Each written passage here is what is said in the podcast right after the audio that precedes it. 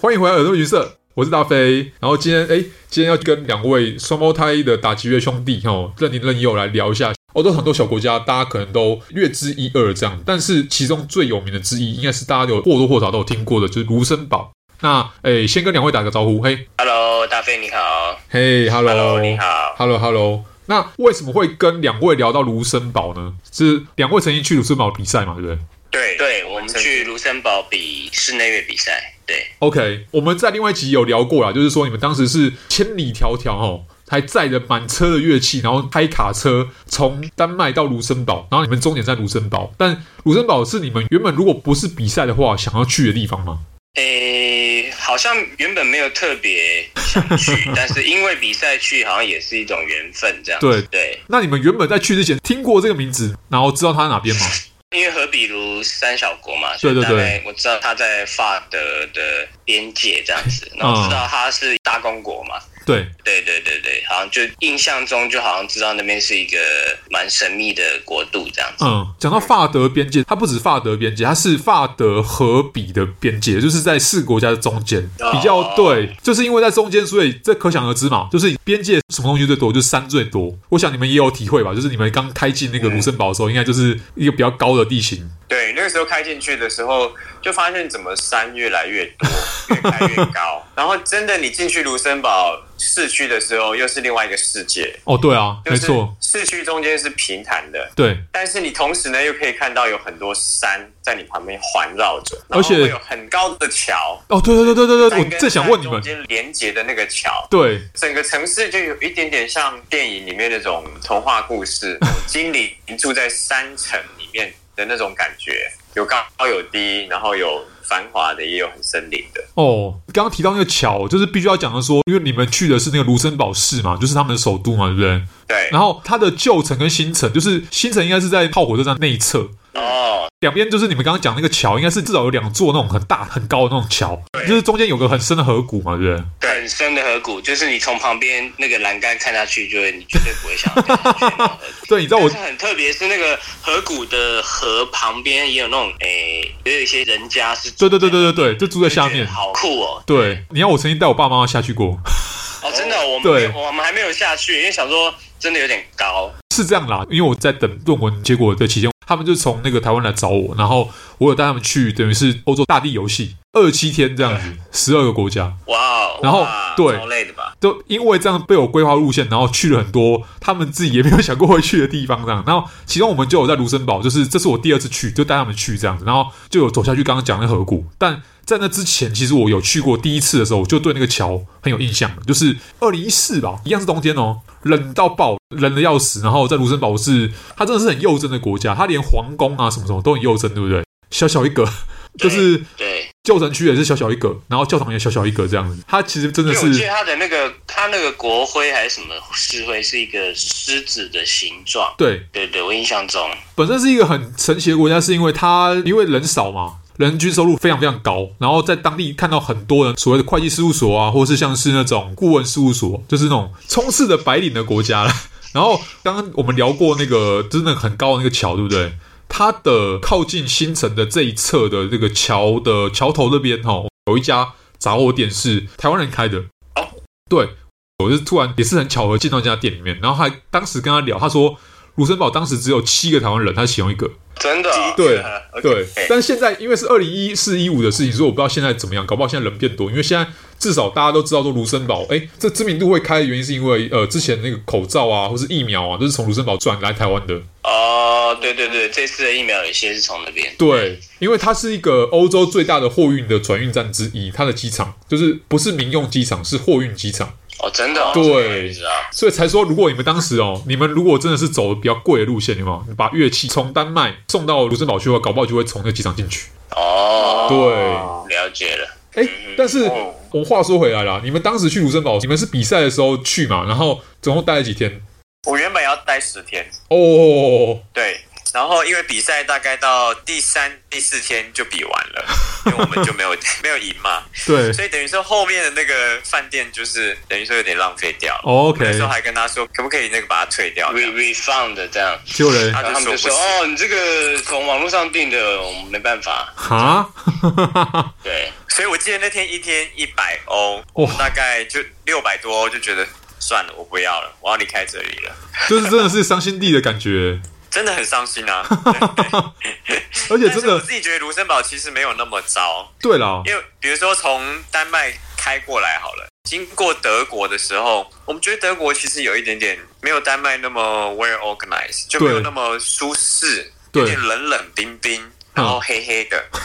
但是到了卢森堡又有一种，哎、这里好精致哦，真的你就什你们么东西都很精致你的们感觉。刚刚对，等我觉得等是真，你们刚刚对德国的形容，我还以为你们在形容内湖。开玩笑，开玩笑，哎、没有没有，无而已，无而已，没有没有，我只是在讲梗而已。好，你们继续讲卢森堡，OK，继续。嗯，对，卢森堡它其实有法国的元素在里面，毕竟和法国相邻。哦，所以我记得，因为在丹麦，其实比如说吃东西，其实都是比较偏北欧式的食物。那到了卢森堡，我记得我们去饭店住嘛，嘿，早上起来去吃饭店的早餐，因为包含在里面。对，我就觉得哇，好棒啊！它的 那个 croissant，croissant 是法式的 croissant，、哦新鲜的、松软软的，那就是天堂上面是脆了脆的。对，对对，然后旁边还有蜂蜜，那那个蜂蜜是真的就像小熊维尼拿 那个有那个棒子对不对有一个蜂蜜的棒子，对然后完全 organic 有机的百分之百有机的蜂蜜，然后淋在那个可颂上面，哦，光光是蜂可蜜有就有三种， 对。然后可颂的酱就有也是大概四到五种，所以光可颂你就可以大概有十种的酱可嗯以去弄，我就觉得太棒了，这个在丹麦吃不到。对，就是 然后我觉得在台湾比较少这种欧式的这种饭店，你一坐下来就会有 waiter 问你说你要咖啡还是茶呢？然后我们就说哦，那我要咖啡。嗯，结果他就拿着一大壶的咖啡保温瓶，大概两公升，就放在你的桌上来请用，就会觉得哇，咖啡喝到饱这件事情实在是太奢侈，只有在欧洲的饭店才会有这种感觉。对。那你这样形容的话，感觉上是你们终于从一个呃，并不是那么美食的欧洲，到了美食的欧洲的感觉一样。哎，嗯，对，就是其实对卢森堡人或是对他们西欧国家来说，北欧在远古时代是比 较，他们说他们说维京人巴克人就是比较野，对，比较没有人要去啊野蛮人的感觉，没文化了，他们可以这 么说，没有，或是应该说是淳朴啦，淳朴淳朴。淳朴淳朴，没错没错，对，所以其实也蛮有趣的，因为你们后来其实你们还是定居在哥本哈根嘛，你们没有在其他地方对长期定居。对对好，那你们也没有说，假设你们去了卢森堡之后，有任何念头想要住在那边？对，因为因为物价的关系，所以哦 OK 这个念头我立刻就打消了。我记得以前我们第一次去卢森堡是二零零九年， OK，然后那个时候欧元一比四十五吧，嗯，就还是蛮高的。很贵，，所以那个时候刚从台湾第一次去欧洲，其实很震惊。比如说我们去汉堡王 对点了一个套餐，那个套餐呢就要八欧，那八欧换算成台币就是大概呃那时候三四十五嘛，所以大概要三四百块快五百块。对，对，对我们那时候就觉得说也太贵了吧，一餐汉堡王，Are you kidding？结 果后来，对然然后后我们这一次是从丹麦到卢森堡去比 赛，所以那个欧元其实也比较低，在一比三十五。对，就瞬间就觉得哇，好便宜哦，变便宜了。对啊，奇 怪，嗯，还是我消费力变强了。对，但我觉得其实印象最深刻是，譬如说亚洲食物好了，因对为你本来在台湾吃有一个既定的价格的感觉，对，然后一到那边，我记得那个时候是不知道在机场遇到一个呃航机师推荐的，嗯不，是叶配，但是那家我印象很深刻，那家餐厅叫 Confucius，叫孔夫子，然后哦，我就想说，好，那那个中餐一定要去吃一下。结果一到，然后因为我记得第一次零九年是带我妈一起去的，那当然妈妈就很开心，那时候可以负担一点餐费。对然对后她要对，付的时候，她看了那个价格，因为宫保鸡丁可能也是台币换算大概就六七 百，然后他就说这样子啊，两位儿子啊，那你们就我们就一起分担这个餐费吧。哎， 因为我们很开心的点了四五道菜，就其实就等于在台湾吃一个很豪华的餐了。哦，对，对对，对所以就只永是远忘不了那一个中餐个厅对于对于那个价格的冲击感。哎，那我就好奇啊，那你们不是也去过英国吗？你们刚去英国的时候也有这种冲击感吗？伦敦，伦敦。我们去英国那个时候，我记得是从丹麦过哦去这样。哦，那那应该就没有所以我那时了。候反而因为我们的价值观在那个时候已经崩坏了，那时候住在北欧，你的那个那个金钱观会有点被崩坏。比如说我们一到伦敦，我们想说伦敦不是很贵嘛，对，结果去亚洲城就觉得，哎、好像还蛮亲 民的这个价格，比起丹麦来说。对比起丹麦来 说哦那时候，真的我记得便宜。跟跟维也纳的朋友讲这件事情，维也纳朋友说啊，你们在北欧早就金钱观已经崩坏了。对 啊，